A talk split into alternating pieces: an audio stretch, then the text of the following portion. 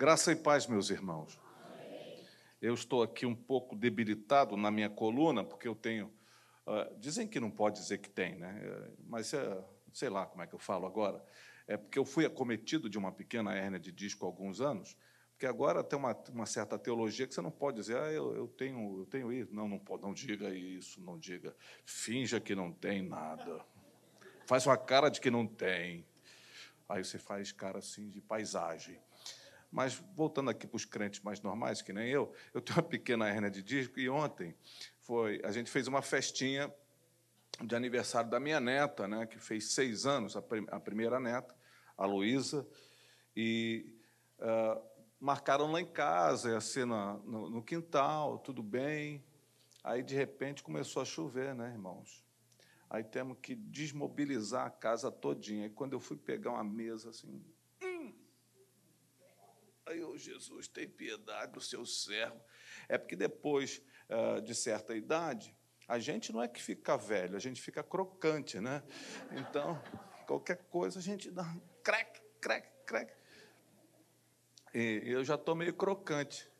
E aí eu estou com essa dificuldade. Até peço oração pelas minhas netinhas, a, a Luísa e a Júlia foram parar no hospital hoje por conta não sei muito bem o que aconteceu, não sei se foi felicidade demais no aniversário ontem, mas tiveram que ir para o hospital. Mas o Senhor está cuidando de tudo. Amém? Tudo está nas mãos dele. Até por causa disso, a minha esposa não está comigo.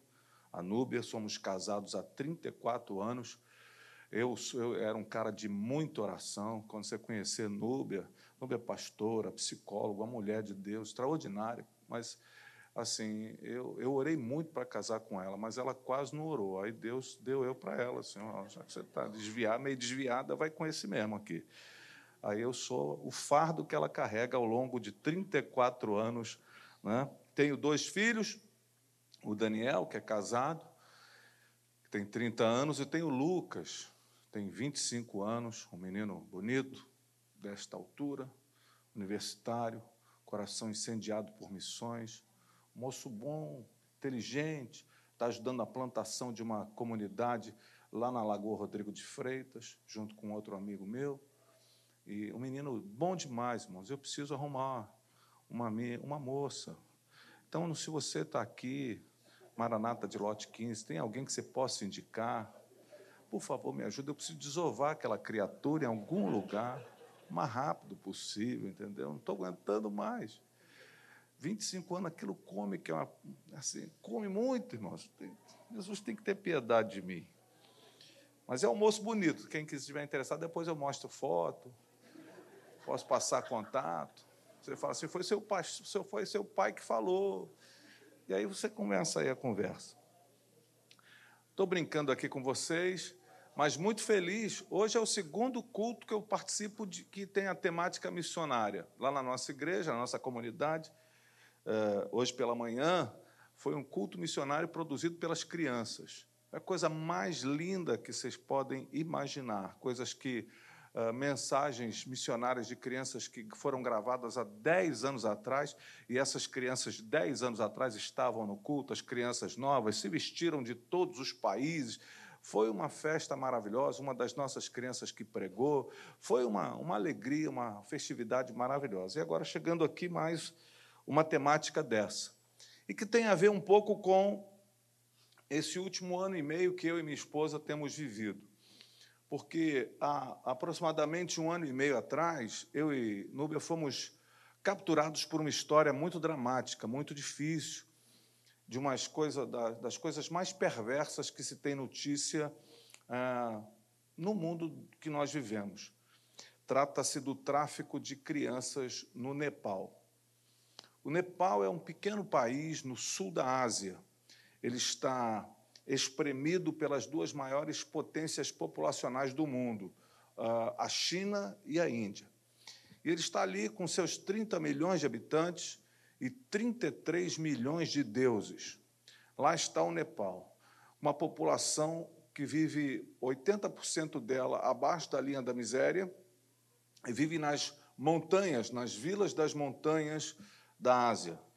É no Nepal que estão as oito maiores montanhas do mundo, oito ou nove montanhas, maiores montanhas do mundo, entre elas a maior de todas, que é o Everest, que muitos de nós já ouvimos falar das, das tentativas de, de subir e tantas aventuras que se faz, e a gente fica com a ideia de que o país é um país uh, maravilhoso por conta dessas aventuras, dessas tentativas de, de alcançar o pico mais alto do, do, do planeta. E, naquele contexto, acontece essa perversidade.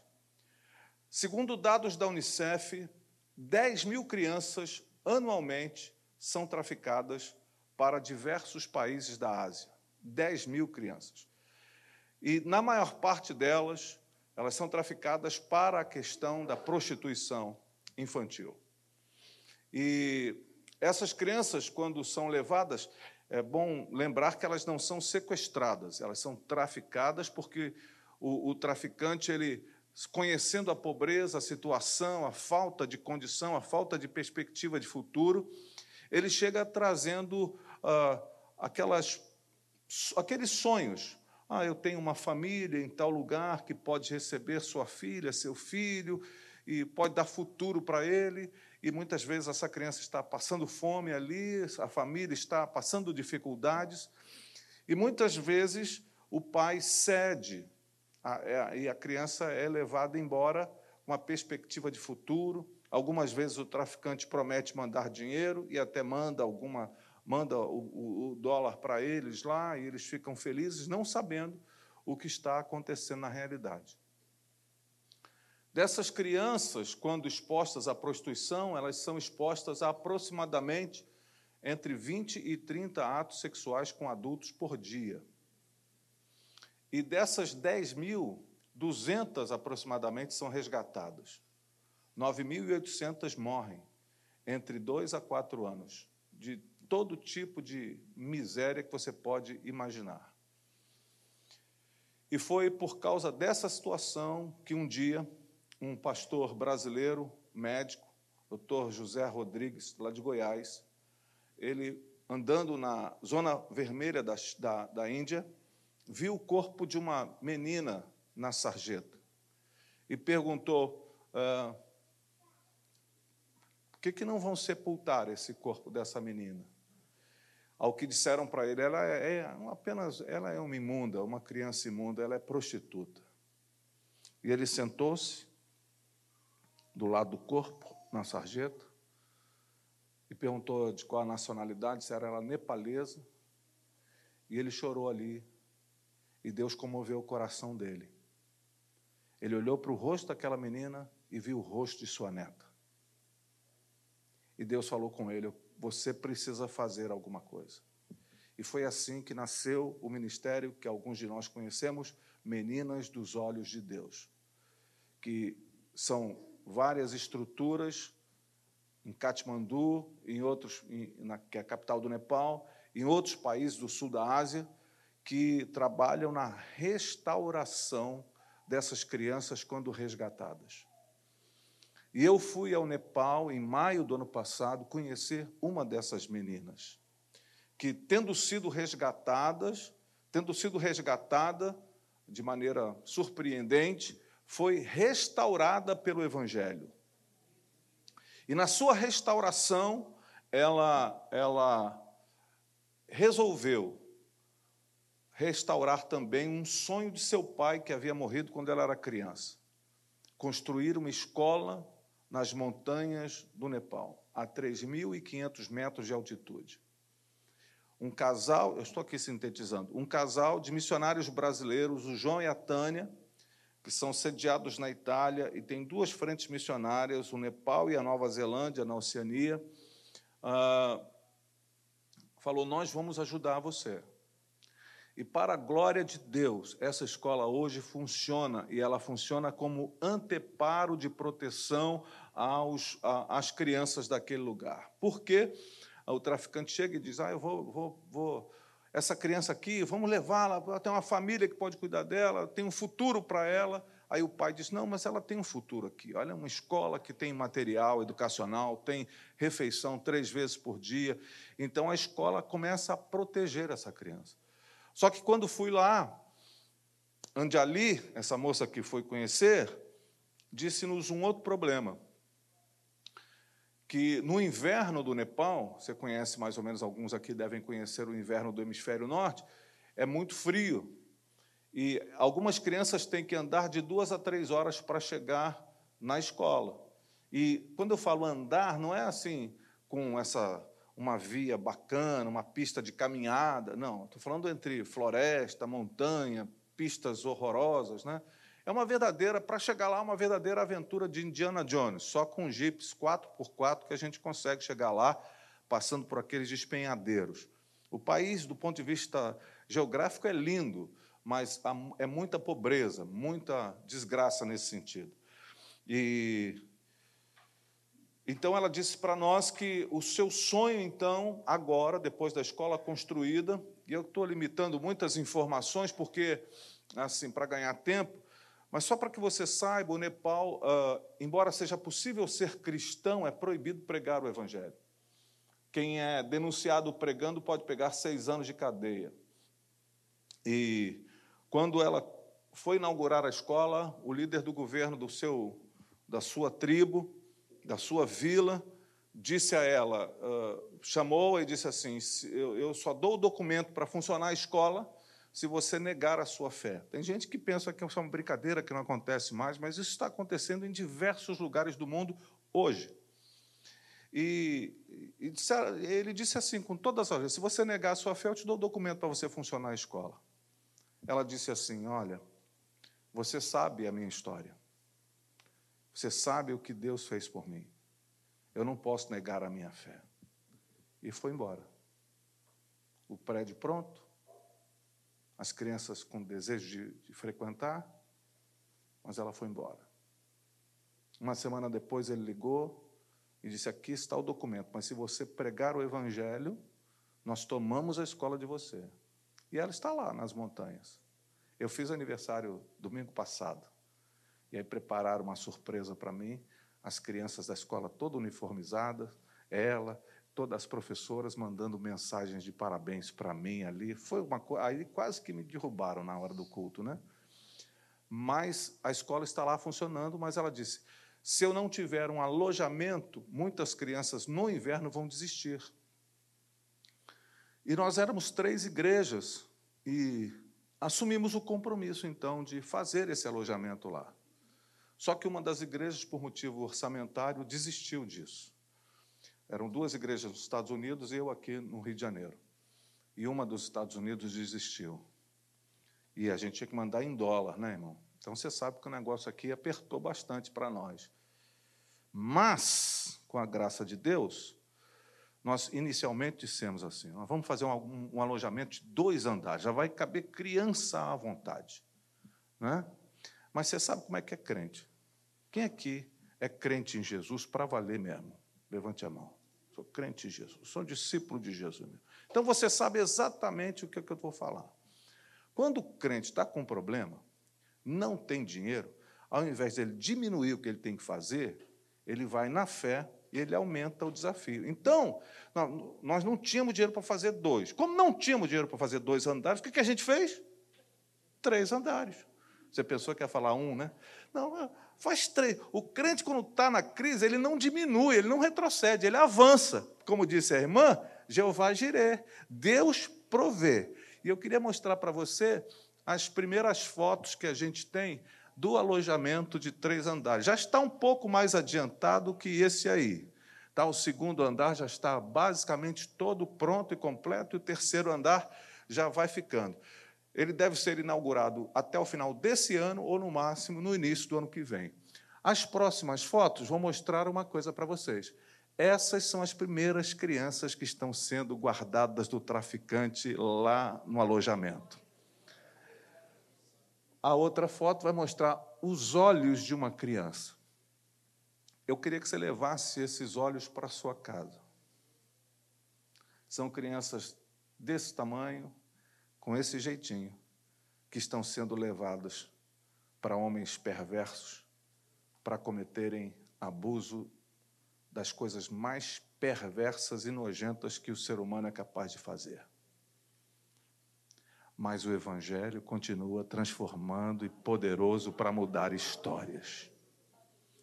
Então, nós estamos concluindo essa obra e vamos precisar continuar avançando para sustentar essas crianças, porque eu creio, é o que eu creio. Tenho falado com João e a Tânia e outros irmãos. Esse, hoje mesmo, nesse final de semana, o pastor Silvio e a Rose, que são os pastores líderes do Ministério Menina dos Olhos de Deus lá em Katmandu, estão nos Estados Unidos com amigos nossos e eles, a gente fica trocando conversa, né? E eu tenho dito a ele, eu acho que essa é uma semente que está sendo semeada em toda a Ásia. E ele falou há uns três meses atrás que começaram Menina dos Olhos de Deus na Romênia. Então, Deus pode pegar essa semente e espalhar e dar esperança para essas crianças que são abandonadas e que não simplesmente não têm futuro. Se você pensar numa criança dessa, e foi assim que eu e minha mulher nos movemos. Nós, quando ouvimos a história, a primeira, primeiras fisionomias que vieram na nossa mente foi a das nossas netas. E se isso acontecesse com a minha neta ou com as minhas netas? O que, que eu faria? E aí não teve jeito, irmão. A gente pegou o que a gente tinha e foi para cima. E aqui eu estou dizendo a você: nós não estamos indo ajudar as criancinhas pobres do Nepal. Você crê como Paulo escreveu aos Efésios: Deus é Pai de todos? Crê nisso? Então nós estamos indo lá para ajudar as nossas filhas, as nossas netas, as nossas sobrinhas, a nossa família que está passando por essa medida tão dramática. E nós vamos ter vitória porque Deus está nesse negócio. E eu então pedi a Deus uma, uma, uma estratégia e eu conheci o livro da Anjali. Anjali tinha lançado um livro, que é esse aqui, A História de um Resgate.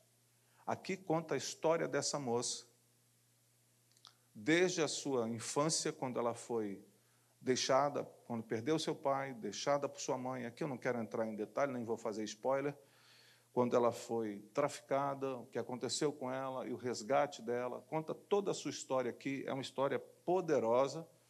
E eu falei assim, ela me deu autorização e a editora concordou, e eu comecei a fazer tiragens de novas edições desse livro. E como disse o pastor, estou rodando. Onde abre porta eu vou, irmão. Ah, tem um aniversário de 15 anos aqui, o senhor pode, posso falar do projeto? Pode. Então vou, eu vou em qualquer lugar. Tem aniversário do meu cachorrinho. Ah, você pode? Posso. Eu posso falar do projeto? Posso. Eu vou, canto até parabéns em, em, em, em latido. Canto para o cachorro. Se eu puder falar do projeto, onde eu puder falar do projeto, eu vou. E esse livro, então, está disponibilizado ali na, na saída. Todo livro que você comprar, além de você conhecer essa história, conhecer esse drama, porque é uma das finalidades é fazer dessa história uma história conhecida no mundo, e há um projeto para transformar essa história num filme, e a ideia é que a gente levante recursos para concluir esse projeto de alojamento e também para a gente poder sustentar e manter essas crianças lá alimentadas, com estrutura educacional, com tanta coisa que a gente pode fazer. Então, se você puder nos ajudar, é o que você vai fazer, você vai passar ali na saída e vai adquirir um desses livros, isso vai ser uma benção. Alguém pode dizer amém? Amém.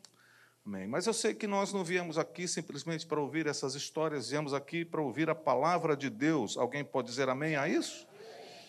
Então é que em cima desta palavra que nós queremos repartir com os irmãos algumas coisas e reflexões que Deus tem colocado em nosso coração. Em primeiro lugar, eu queria que você abrisse a sua Bíblia no Salmo 137. E dizer ao pastor Saulo, como disse, digo a, a, a, todos os lugares que vou na Maranata, vocês podem ficar sentados, podem ficar sentados mesmo, porque a gente vai fazer algumas leituras. Uh, eu me sinto muito à vontade, muito em casa na Maranata. Eu, eu frequento a Maranata, mesmo antes de ser pastor, lá nos anos uh, 70, no, nos anos 80, né? eu sou pastor desde os anos 90. Trabalhava com juventude, anos 90 não, do, fui consagrado em 1990. Uh, frequentava, fui líder de juventude, rodava por isso aqui tudo, irmão. Eu sou de Jacarepaguá, mas era líder de jovens da Igreja Metodista Wesleyana, então eu rodava por isso aqui, Baixada, Rio de Janeiro, Estado e até no Brasil, e ia muito, até na ABI, quando o pastor Paulo fazia aquelas reuniões maravilhosas, cultos. Então, eu sempre admirei essa, essa igreja e nunca pensei na, ao longo da minha vida, ah, meu Deus, é uma igreja assim, de gente muito talentosa, né? Eu sou bastante simples nas minhas observações, mas Deus me, me fez conhecê-los mais de perto e tem sido uma bênção, tem sido uma oportunidade muito generosa estar com os irmãos. Mas, ah, ah, diante dos textos bíblicos que nós queremos pensar aqui com os irmãos, há uma questão que é muito significativa. Ah, a escola filosófica que vai dizer, e eu não posso discordar de maneira ah, tão definitiva, que nós podemos nos perceber como fruto do meio em que estamos inseridos. Então, existe uma escola que vai dizer assim: se você, dependendo de onde você estiver inserido, você vai ser mais ou menos parecido com aquela situação e circunstância. Só que eu quero pensar que nem sempre o lugar e as circunstâncias que onde estamos vão definir definitivamente a nossa condição e a nossa vida. Ou seja, você está aqui nessa noite, domingo chuvosa, você pode estar vivendo uma situação, quem sabe, difícil, pode estar vivendo um contexto complexo na sua caminhada, e você pode estar dizendo assim: ah, eu, eu não consigo perceber Deus nessa condição que eu estou vivendo. Isso seria corroborado por esse pensamento que está escrito aqui no Salmo 137. Eles vão dizer assim para nós: Junto aos rios da Babilônia, nós nos sentamos e choramos com saudades de Sião. Ali nos salgueiros penduramos as nossas harpas. Ali, os nossos captores pediam-nos canções. Os nossos opressores exigiam canções alegres, dizendo: cantem para nós uma das canções de Sião. Pensem bem nisso. Esse é uma é um relato e um retrato de um povo, o povo de Deus exilado em Babilônia. A Bíblia vai contar-nos essa história por diversos ângulos. E muitas vezes nós esquecemos de olhar ah, toda essa história e a gente pensa assim: ah, mas como é que isso pode acontecer com o povo de Deus? Mas Deus foi avisando esse povo, avisando esse povo e avisando esse povo, mas o coração deles se manteve endurecido. E acaba que eles foram levados para a Babilônia como exilados, foram levados como cativos. E a gente tem algumas narrativas no texto profético, nos textos históricos, sobre exatamente isso. E esse texto do Salmo, dos poéticos, vai nos apresentar então a condição emocional dessa, desse, dessas pessoas. E eles estão nos contando uma narrativa muito interessante. Nós nos sentávamos ali junto aos rios e nós chorávamos. Porque quem nos levou preso, quem nos levou cativo, quem nos fez viver um momento de desgraça e de dificuldade, ainda nos pediam para cantar canções. Dizendo: cante-nos as canções lá de Sião, cante-nos os cânticos alegres lá. Mas eles respondiam assim, ao seu próprio coração: Como poderíamos cantar as canções do Senhor numa terra estrangeira? Ou como poderíamos cantar canções vivendo momentos tão difíceis? Como nós poderíamos cantar vivendo momentos tão, tão cruéis para a nossa vida? E é um pouco sobre isso que eu gostaria de refletir com vocês nessa noite. Como é que nós conseguimos cantar quando os dias não são fáceis?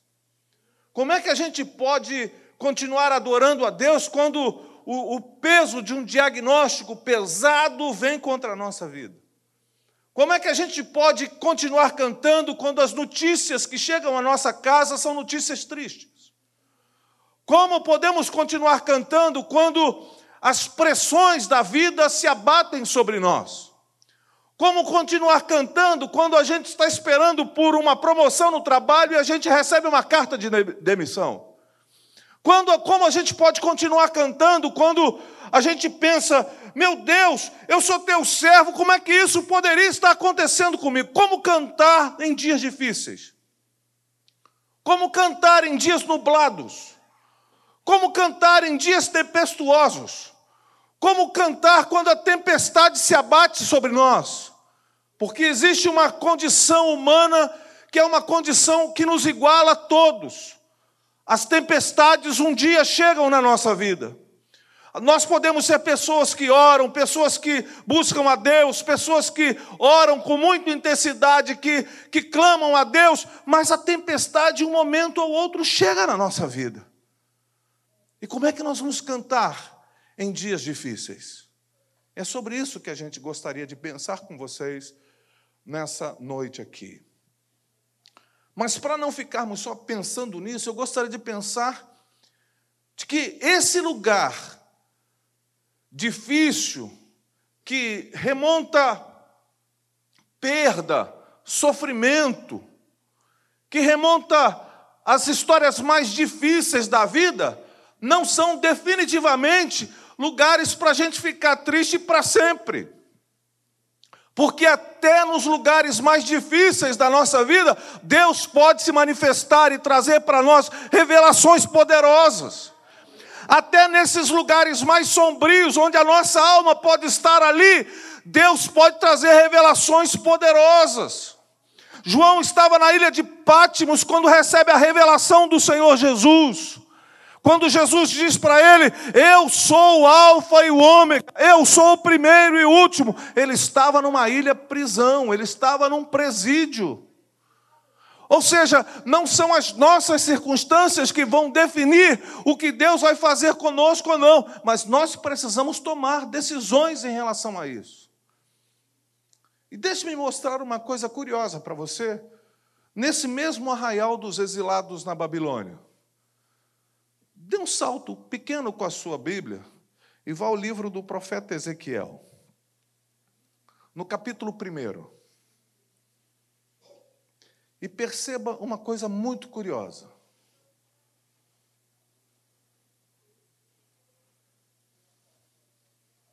Olha bem o primeiro verso do capítulo 1. Eu vou ler para você. Vou te facilitar aqui, tá? O endereço de Ezequiel. Ele está localizado entre Gênesis e Apocalipse. Agora eu facilitei bastante.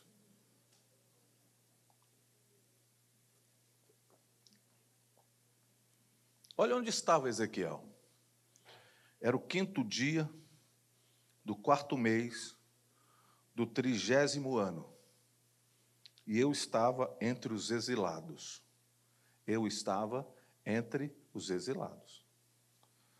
Junto ao rio Quebar, abriram-se os céus e eu tive visões de Deus. Deixe-me dizer uma coisa, meus irmãos. A nossa condição de frustração, de dificuldade, a nossa adversidade não é um impedimento para que Deus faça coisas na nossa vida. Não é um impedimento para que Deus, de alguma forma poderosa, se revele para nós.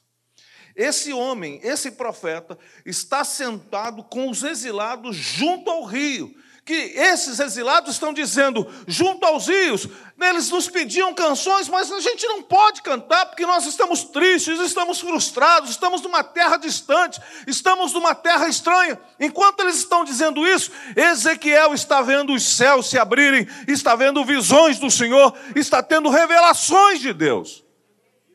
O que muda? O que muda muitas vezes é a nossa atitude diante das circunstâncias é como a gente está se relacionando com o Senhor. Muitas vezes nós temos buscado a Deus para nos livrar dos nossos problemas. E eu não estou dizendo que isso está errado.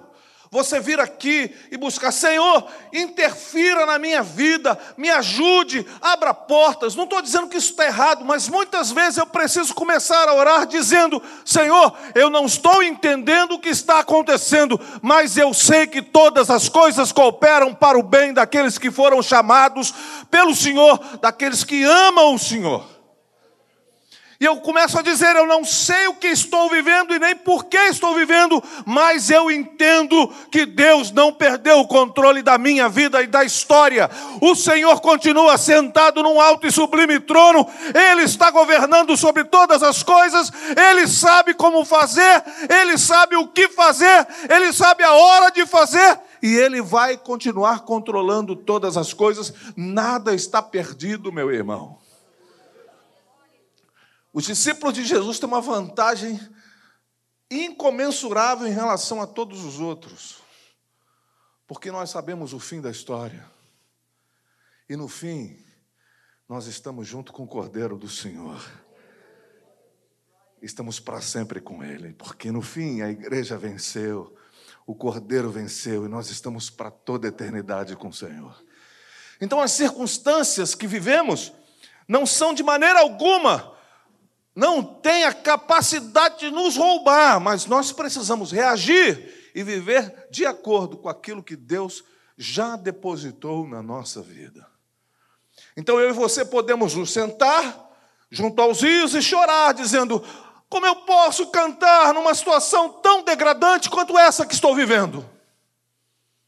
Ou eu posso me levantar como Ezequiel e ter visões do Senhor no meio da minha desgraça, no meio da minha dificuldade, no meio da minha aflição, porque os lugares da nossa aflição não limitam o poder de Deus na nossa vida. Mas, como eu disse, como é que a gente pode cantar vivendo na tribulação? Como é que a gente pode cantar no meio da desgraça? Como é que a gente consegue isso, meus irmãos? E aqui eu não estou aqui para dar uma fórmula mas para contar história para vocês, da Bíblia sagrada para nós. Histórias que servem como referência para nós. Histórias que nos inspiram, que nos impulsionam a viver da mesma maneira que homens e mulheres viveram. Então eu preciso tomar uma decisão. Eu vou ser dos exilados que sentam para chorar ou daqueles que vão ter visões do Senhor? Nós somos daqueles que vão viver circunstâncias adversas e vão passar a vida chorando e correndo atrás da solução, ou vamos saber que o Senhor continua sentado num alto e sublime trono? Porque no ano em que morreu o rei Uzias, e era um ano caótico para a terra, Isaías tem uma visão, e a visão que ele tem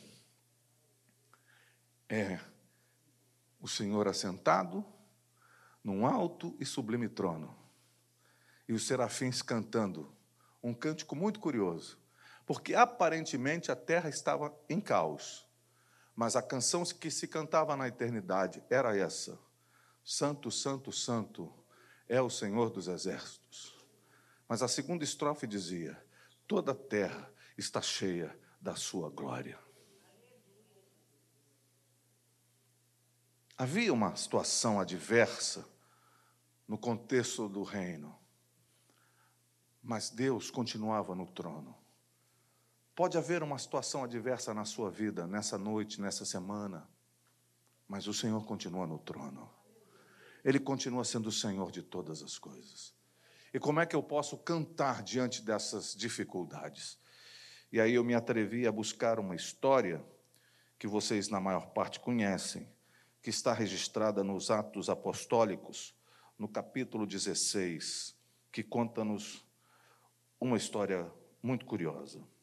A partir do versículo 16 de Atos 16, nós encontramos essa história. Certo dia, indo nós para o lugar de oração, encontramos uma escrava que tinha o um espírito, um espírito pelo qual predizia o futuro. Ela ganhava muito dinheiro para os seus senhores com adivinhações. Essa moça seguia Paulo e a nós, gritando: estes homens são servos do Deus Altíssimo e, lá, e lhes anunciam o caminho da salvação. Ela continuou fazendo isso por muitos dias.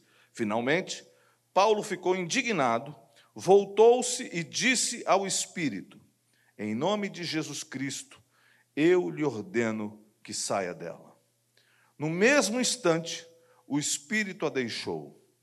Percebendo que a sua esperança de lucro tinha se acabado, os donos da escrava agarraram Paulo e Silas e os arrastaram para a praça principal diante das autoridades.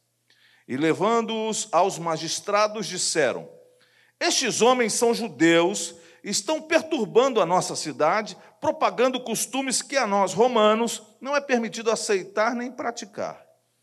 A multidão ajuntou-se contra Paulo e Silas, e os magistrados ordenaram que lhes tirassem as roupas e fossem açoitados. Depois de serem severamente açoitados, foram lançados na prisão. O carcereiro recebeu instrução para vigiá-los com cuidado. Tendo recebido tais ordens, ele os lançou no cárcere interior e lhes prendeu os pés no tronco. Até aqui por um momento. Paulo e Silas estão pregando o Evangelho. E eles estão naquele lugar, falando de Jesus, falando da salvação, e essa mulher então começa a interromper-lhes, falando verdades acerca deles, mas uma verdade que é dita a partir de um espírito de engano. E aquilo foi trazendo uma, uma indignação ao coração do apóstolo, a ponto dele perceber que aquela moça estava sendo explorada pelos seus senhores e ele repreende o espírito que, a, a, que produzia as adivinhações. E eles então, os seus, os seus donos, os donos daquela moça, uh, ficam sem lucro daquela, daquilo que ela fazia. E eles então armam toda essa situação e eles são espancados por pregar o Evangelho são violentamente humilhados porque são despidos em praça pública e são espancados, são açoiteados e a Bíblia vai dizer severamente açoitados. E quando entregam na, na, nas mãos do carcereiro, dizem para que ele tenha cuidado especial sobre aqueles presos.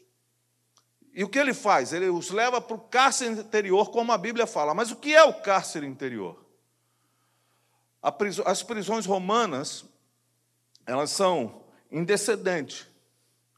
E, e, e lá no, no, lugar mais baixo da, da prisão é onde eles foram colocados. Eles são amarrados no tronco, ali, naquele lugar mais baixo, com um agravante. É para lá que escorrem todos os dejetos de todos os outros presos. Ou seja, todas as, as fezes e urina todos os outros presos escorrem para aquele lugar onde estavam presos injustamente Paulo e Silas. Pés amarrados, os corpos dilacerados pelo severo açoite. Quem aqui já, já se ralou, caiu de bicicleta, uh, já algum acidente de moto, alguma coisa assim, ralou e, e, quando o ralado é mais profundo, aí você imagina que aquilo dá uma sensação de febre, dói, é, é, é, uma, é uma coisa desagradável.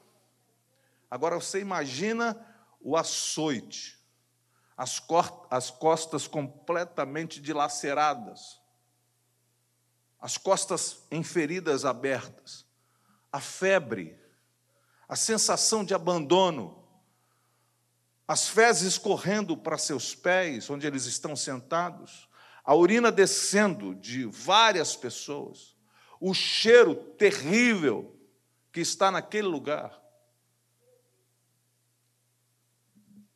Esse não é um lugar de cantar. E à meia-noite, que é mais cruel ainda, porque já virou noite desde as seis da tarde. Então já tem seis horas de noite. A gente está no meio da noite. Aquela hora que a gente não sabe o que faz quando a gente perde o sono. Eu levanto, vou ver televisão, eu vou fazer alguma coisa, eu vou ler um livro, eu vou orar, o que, é que eu vou fazer? Porque eu não estou conseguindo, eu perdi o sono meia-noite. E eu ainda tenho seis horas pela frente para que o dia raie para que o sol nasça. Ainda tem muito tempo de sofrimento para que a coisa possa mudar, para que eu tenha esperança. Era meia-noite, a metade da noite. O que fazer quando nós estamos na metade das nossas lutas, das nossas dores, das nossas desgraças, dos nossos dilemas? Sentar e chorar? Dizer não tem mais jeito? Perguntar-se como é que a gente pode cantar nessa condição? Mas estranhamente, estranhamente, diga comigo estranhamente, estranhamente, à meia-noite, Paulo e Silas cantavam ao Senhor naquela prisão. Eles não podiam ficar de pé, eles não podiam fazer muita coisa mas eles cantavam louvores e adoração ao Senhor naquela condição degradante. Eu não sei qual é a situação que você está enfrentando na sua vida, mas se você tirar os olhos das situações que você está vivendo e colocar seus olhos na direção do Senhor, você vai continuar e conseguir cantar mesmo no meio da sua adversidade. Tire os seus olhos da sua dificuldade Tire os seus olhos desse lugar de angústia. Tire os seus olhos das suas feridas. Tire os seus olhos da sua dor e coloque os seus olhos na pessoa bendita do Senhor. E eles cantavam. E eu não sei qual era a canção. Mas eu acho que não era alma cansada. Lembram dos mais antigos? Quem conhece aqui? Alma cansada, não desespere, espera ainda. Quem já ouviu essa canção? Bem, agora todos vocês ouviram que eu acabei de cantar, mas assim, os mais antigos lembram dela. E nem era sabor de mel. Quem me viu passar na prova e não ajudou, vai me ver na benção e vai. Não era também isso. Eu não sei o que ele cantava, mas eu sei que a Bíblia vai dizer que ele cantava, eles cantavam louvores ao Senhor. Porque não tem a ver com o que eu estou vivendo, tem a ver com quem é o Senhor não tem a ver com a nossa luta, tem a ver com quem é o Senhor. Não tem a ver com sua dor, tem a ver em quem é o Senhor. Enquanto eles cantam, acontece uma coisa mais curiosa ainda. Há um terremoto. Um terremoto esquisito. Porque um terremoto que arrebenta as cadeias solta as cadeias, solta, abre as portas da prisão, mas um terremoto que não acorda o carcereiro. Porque Deus sabe exatamente a hora de fazer e como fazer o que a gente precisa que Ele faça na nossa vida. Quando o carcereiro desperta e vê a prisão aberta, escancarada, ele tem uma consciência, ele sabe de uma coisa: a único o objetivo de um preso é conseguir liberdade.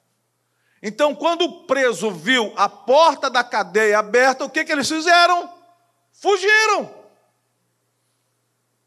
Eles fugiram, é claro que fugiram. Eles ficam tentando fugir mesmo quando está fechado, então quando abre, eles vão tentar fugir, eles vão fugir. E ele pega a espada e vai se matar. E Paulo grita lá de dentro: não te faça nada, meu filho. Nós estamos todos aqui. Espera aí. Que Paulo e Silas estivessem lá por consciência, tudo bem. Mas o que, é que os outros presos estão fazendo na cadeia que foi aberta? Por que eles não fugiram? A presença de Deus transformou aquele lugar de desgraça em lugar transformado pela glória do Senhor. A presença de Deus pode estar no seu lugar mais sombrio da sua vida, da sua história, e mudar esse lugar em um lugar de adoração, de glorificação e de louvores a Ele. O carcereiro ficou tão impactado, como assim? Ele fique tranquilo, o carcereiro que havia prendido esse homem, esses homens, agora os leva para casa, cuida das feridas dele e eles apresentam o evangelho e transforma a realidade daquela família. A gente está num culto missionário. E a gente quer dizer, Senhor, me faz um missionário. Mas você quer ganhar os carcereiros? Você quer ganhar aqueles que te aprisionam? Você quer ganhar aqueles que te fazem mal? Você quer ganhar aqueles que te humilham? Você quer ganhar aqueles que fazem, que prejudicam a sua vida? E muitas vezes nós queremos, e a igreja evangélica está se especializando em construir estratégias, mas está deixando de viver aquilo que de fato nos transforma em discípulos de Jesus, que é viver uma comunhão diferente de tudo aquilo que o ser humano pode construir e produzir. É aquilo que o Espírito Santo pode produzir, onde nós não podemos fazer. Como a gente consegue cantar estando nessa condição? E eu quero aqui concluir dizendo: como é que você vai viver isso? Tire os seus olhos das suas feridas e coloque os seus olhos nas feridas do Senhor. Tire seus ouvidos sinceramente, das expressões de lamúrias que temos vivenciado hoje ouvido para todo lado, e coloque os seus ouvidos na direção das canções que estão sendo cantadas nos céus. A terra está cheia da glória do Senhor. Quando a gente conseguir viver isso, nós vamos perceber uma coisa: nada que nos acontecerá terá o poder de roubar-nos a capacidade de adorar o Rei dos Reis para todo sempre. Eu posso estar vivendo o melhor dia da minha vida ou o pior dia da minha vida, isso não fará diferença. Eu vou adorar o Senhor, porque eu nasci para isso. Eu fui criado para isso. Eu fui construído para isso. E esse é o propósito de Deus para a minha vida. Há fé nesse lugar para receber essa palavra nessa noite? A fé para olhar para as nossas dificuldades, para as nossas frustrações e tirar nesse lugar experiências profundas com o Senhor e viver maiores experiências que nós podemos imaginar, talvez como Ezequiel sentado junto aos exilados, enquanto os exilados estão dizendo: Eu não posso cantar. Ezequiel está vendo os céus abertos. Diz um pensador: dois homens olham pela mesma janela ao mesmo tempo. Um vê lama, o outro vê estrelas. Tudo depende da direção que olhamos. Para onde você vai dirigir seus olhos? Eu não estou dizendo aqui para você levianamente negar as suas dores fingir que nada está acontecendo, mas conscientemente saber que Deus usa todas as coisas para formar em nós o que Ele tem para a nossa vida e cumprir em nós todo o seu propósito. A fé para receber essa palavra nessa noite aqui, em nome de Jesus. Que Deus abençoe os irmãos, em nome de Jesus. Muito obrigado, pastor.